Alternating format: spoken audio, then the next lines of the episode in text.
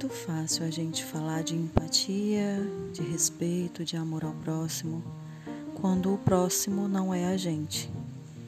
Quantas pessoas, tantas vezes, pregam essas palavras, talvez por modismo, mas que por comodismo não exercem, né?